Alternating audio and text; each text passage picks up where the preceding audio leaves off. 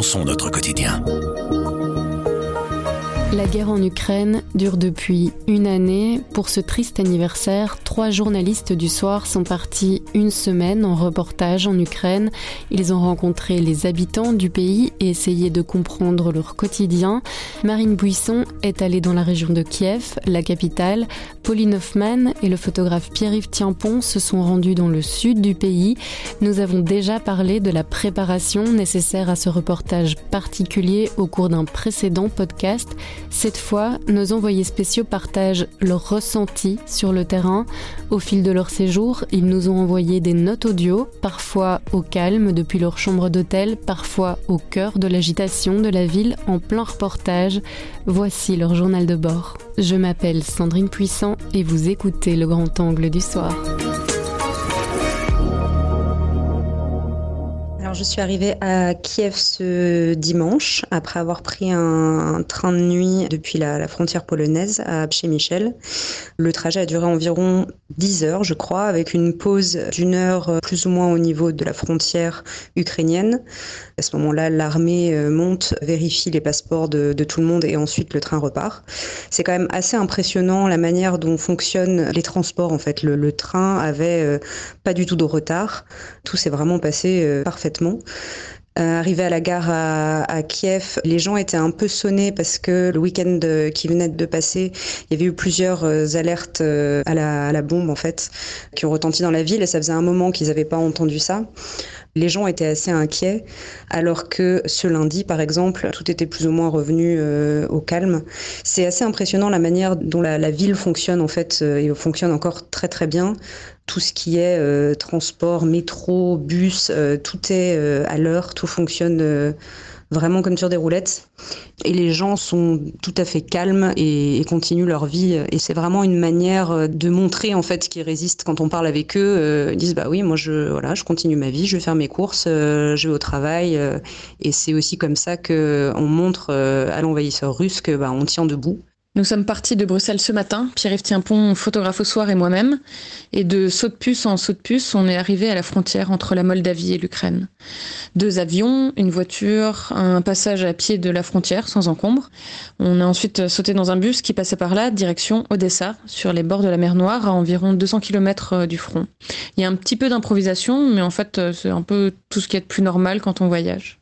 Un an après le début de l'invasion, la frontière elle est poreuse, ça passe dans les deux sens. Les Ukrainiennes en fait font des allers-retours, parfois avec un gamin dans les bras, et du coup euh, à chaque arrêt de bus, on voit des petites retrouvailles entre elles et leurs proches. Une fois qu'on s'éloigne un peu de, Kiev, euh, une trentaine de kilomètres, euh, dans des zones où l'armée russe avait commencé à a avancé pour prendre Kiev euh, l'année dernière au mois de mars. Là, on, voit les, stigmates de la guerre, les destructions. J'ai visité une école complètement détruite, en fait, où les forces armées russes avaient établi leur, leur QG en attendant d'avancer euh, dans Kiev, mais où ils ont été repoussés par l'armée ukrainienne. Les endroits qui ont été euh, frappés dans la ville à Kiev ont vite été reconstruits. En fait, c'est assez impressionnant. Même pas un an plus tard, les, les bâtiments sont déjà réparés ou en voie d'être d'être réparés. En revanche, quand on s'éloigne du centre-ville et qu'on va dans les villages autour de, la capitale, là, c'est des zones qui maintenant sont fantômes. En fait, euh, des petits villages qui ont été euh, complètement bombardés, où en fait les gens sont tout bonnement euh, partis, ont fui, ont été relocalisés. Ces zones-là n'ont pas été reconstruites par les autorités ukrainiennes. Donc c'est vraiment deux ambiances différentes dans Kiev et dans la périphérie de la ville. Nous sommes donc à Odessa et en fait il y a deux choses qui frappent dans cette ville de bord de la mer Noire. La première c'est le bruit, en fait le bruit des générateurs d'électricité dans la rue. Il y a beaucoup de magasins qui ont investi dans, un groupe électrogène pour continuer à tourner pendant les coupures d'électricité. Depuis que l'armée russe a commencé à viser les centrales électriques du pays, elles sont fréquentes. Alors quand on marche dans la rue, on voit des générateurs de toutes les tailles qui sont posés sur les trottoirs. La deuxième chose qui frappe, euh, elle vient en fait quand la nuit tombe. Je trouve qu'Odessa devient alors une ville sombre, littéralement. Pendant les coupures d'électricité, les rues elles sont mal éclairées et les fenêtres des appartements restent parfois noires. Et ça donne vraiment une drôle d'atmosphère à la ville. Ce qui est perceptible après avoir découvert Odessa pour la première fois, c'est que l'on s'aperçoit à une foule de détails que la ville vit. Les voitures circulent, les magasins sont ouverts, il y a un peu de gens dans les cafés et dans les restaurants, mais les rues sont passablement désertes. On voit en réalité peu de monde à l'extérieur, comme si les gens ne sortaient pas, ou du moins que pour l'essentiel. Ils ne flânent pas en réalité. Un certain nombre de lieux sont devenus inaccessibles, car stratégiques, comme le port d'Odessa, certaines rues il y a des bâtiments officiels. Les militaires sont présents et empêchent tout passage. Depuis que je suis à, Kiev, c'est la première fois euh, ce mardi matin que je reçois une, alerte sur mon téléphone qui m'indique une urgence et qu'il faut se, mettre à l'abri. La première chose quand on reçoit quelque chose comme ça, bah, on, regarde par la fenêtre euh, pour voir euh, ce qui se passe. Visiblement, il y avait une sirène aussi qui s'est activée. C'était une alerte nationale, donc tout le monde, tout le monde a reçu ce message et faut entendre les sirènes dans plusieurs villes du pays. Et donc en regardant par la fenêtre, euh, je me suis rendu compte que les gens euh, ben, continuaient de, de marcher, continuaient leur, leur vie euh, normalement. J'ai vu une grand-mère lever les yeux au ciel, hausser les épaules et, et continuer. Et donc en fait, ce que j'ai appris, c'est que beaucoup, beaucoup d'Ukrainiens ont installé sur leur, leur téléphone une application qui va leur préciser en fait quel genre d'alerte il est question dans les, les communications du, du gouvernement. Donc si c'est euh, une alerte qui juge euh, pas très très euh, grave, en tout cas, ils prennent même plus la peine maintenant de, descendre dans les abris. Et donc ils, ils traquent comme ça les, les différentes alertes qui peuvent être envoyées par le gouvernement. Alors aujourd'hui, on a fait deux grosses heures de route pour arriver à Mykolaïv. La ville, euh, elle a vraiment absolument rien à voir avec Odessa. Elle est environ à 70 km du front. Et en fait, la guerre, elle est vraiment autrement plus présente ici. À chaque euh, croisement stratégique, les militaires sont encore en position. Ils sont derrière leur sac de sable. Et en fait, si on se concentre bien dans la rue à Mykolaïv, on peut entendre parfois des tirs d'artillerie au loin.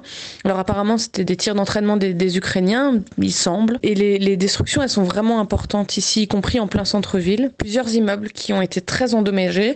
Ils sont vraiment éventrés, il n'y a pas d'autre euh, mot.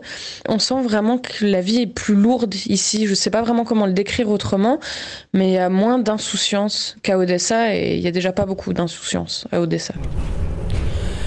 La ville de Mykolaïv connaît de gros problèmes d'approvisionnement en eau depuis qu'un missile a endommagé un pipeline au sud de la ville au début de la guerre. Depuis, les robinets des habitants ne distribuent plus d'eau potable. Tout ça contraint la population à se rendre quotidiennement à des points de collecte d'eau mis en place par soit la municipalité, euh, soit euh, par la Croix-Rouge, pour pouvoir faire le plein d'eau potable tout simplement. On croise partout en ville des gens qui se baladent avec des bidons vides, hein, qui se rendent à un point de collecte et qui euh, essayent d'avoir leur quantité quotidienne d'eau. Et pour pallier à ce manque qui touche vraiment l'ensemble de la population de la ville, la société de transport en commun local, donc la Mykolaïv Electrotram, a transformé des trams et des trolleybus en y ajoutant de grandes citernes un tram qui transporte trois citernes de 10 mètres cubes d'eau chacune. Les habitants vont à quatre points dans la ville, quatre arrêts de tram, dans lesquels ils vont faire euh, le plein en eau potable. Lorsque le tram arrive, les gens se mettent dans une file relativement structurée et dans le calme, chacun à son tour euh, remplit ses grands bidons en fonction de ses besoins. C'est une foule qui est vraiment composée majoritairement de personnes âgées, mais pas que. On y retrouve aussi des plus jeunes de temps en temps qui eux ont probablement des accès plus faciles euh, et par d'autres moyens à d'autres endroits. Ils font la queue devant les arrêts de tram, ils savent pertinemment à quelle heure le tram de l'eau va passer.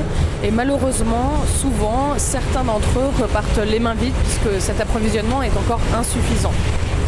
Il faut avouer que les ouvriers de la société de transport ont fait euh, preuve, je trouve, de beaucoup d'ingéniosité et beaucoup d'intelligence et avec des moyens très simples et qui rendent un immense service à la population qui leur permet d'avoir à nouveau accès à de l'eau en petite quantité, certes, quotidiennement, certes, mais néanmoins, je dirais, ils font leur travail euh, de publique et ça c'est assez euh, formidable à voir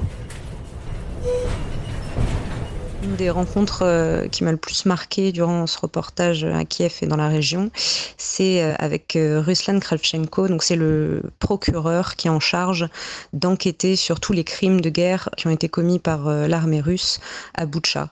Boutcha, c'est une petite ville, donc il y avait à peu près 35 000 habitants avant la guerre, qui a été occupée par l'armée russe pendant environ un mois, quand il tentait de prendre la capitale, donc Kiev, qui a été libérée en avril dernier ce qui s'est passé là-bas dépasse complètement euh, l'entendement.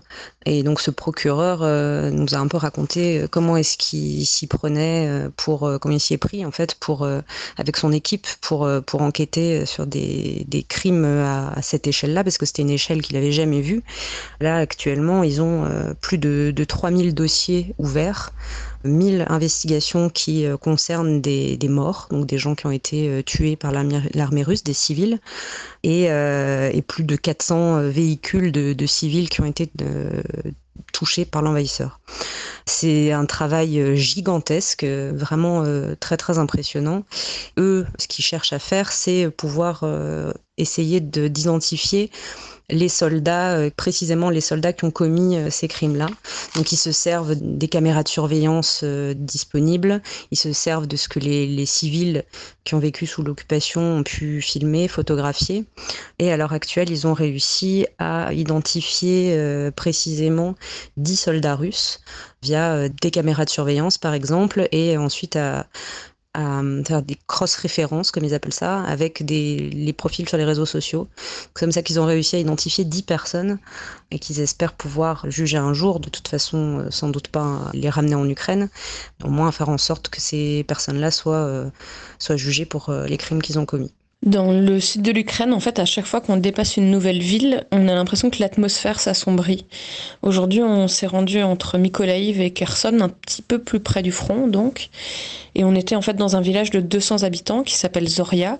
Enfin, je sais pas si on peut appeler vraiment ça comme ça, c'est plutôt un village fantôme. Il n'y avait pas un bruit. Il n'y a pas une seule maison qui est épargnée à Zoria tous les toits sont détruits. Il y a des centaines d'impacts de balles dans les façades, dans les portails. Il y a des bunkers dans les jardins, des traces d'obus dans le bitume. On sent vraiment que la bataille a été rude et c'est un euphémisme de dire ça. Mais en fait, les habitants reviennent petit à petit et puis maintenant que la ville a été libérée, on en a croisé euh, quelques-uns. En fait, ils essayent de déblayer ce qui reste de leur maison. Et ce qui est marrant, c'est qu'au bout du village, on a croisé un couple qui est revenu un petit peu plus tôt que les autres. Et eux, ils ont réussi maintenant à avoir un toit, ils ont un peu d'électricité, ils ont du chauffage. C'est chez eux que les, voisins sont hébergés quand ils viennent. Et c'est surtout par chez eux que chaque personne qui vient dans le village passe prendre un café. Ça donne vraiment l'impression que la vie euh, commence doucement à reprendre dans ce village. Je suis rentré à Bruxelles euh, deux jours. Si je dois retenir une image marquante, il y en a beaucoup, hein. j'ai pris beaucoup de photos évidemment pendant ce périple, mais l'image la plus marquante était faite à Zoria, donc dans un petit village totalement détruit. Et là nous avons rencontré euh, Natacha, dont la maison... Euh, a été complètement euh, détruite et brûlée, qui a pris un missile dans sa cuisine. Et d'ailleurs, le missile est toujours fiché entre le mur et le sol de la cuisine. Elle tenait absolument à nous montrer sa maison Natacha. Nous l'avons accompagnée. Là, j'ai fait quelques portraits d'elle dans les ruines de son habitation. Et on la sentait fort ému, très touché, voir des gens au bout d'une vie relativement euh, remplie, euh, longue, parce que c'était pas des jeunes, c'était des gens d'un certain âge, les voir avec autant d'émotion et avoir tout perdu, c'est franchement euh, touchant. Ce sont des images qui vont rester. On est de retour à Bruxelles et je crois que la chose qui reste le plus euh, après cette semaine en Ukraine, c'est le sentiment qu'on a rencontré euh, vraiment des, gens, les Ukrainiens, les Ukrainiennes, la, capacité qu'ils ont de vivre et de survivre euh, est vraiment très très impressionnante. La créativité et tous les mécanismes qu'ils mettent en place pour essayer de continuer à avoir une vie finalement normale, tout en soutenant les gens qui sont au front, euh, est, vraiment incroyable. L'armée ukrainienne et la population ukrainienne sont imbriquées en fait. Les militaires en fait c'est les frères, c'est les pères, c'est les amis. La population civile euh, est vraiment euh, avec eux. Il y a aussi beaucoup d'initiatives locales qui se mettent en place pour soutenir les soldats au, au front.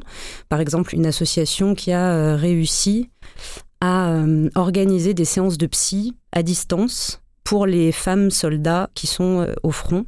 Et tout ça, en fait, c'est des petites injections de motivation et de, bienveillance et de soins pour faire en sorte que eux tiennent le coup sur le front et que la population, de manière générale, euh, remporte cette guerre. Parce qu'il y a aussi en ligne de mire la fin de la guerre pour eux, mais ils vont jamais parler de fin de la guerre, ils vont parler de victoire. Ils vont dire euh, quand on gagnera la guerre. Et ça, je pense que ça résume bien l'état d'esprit général. Avec Grand Angle le soir, raconte, explique et décortique, c'est notre oreille sur l'actualité. Retrouvez-nous sur notre site, notre application et votre plateforme de podcast préférée. À bientôt.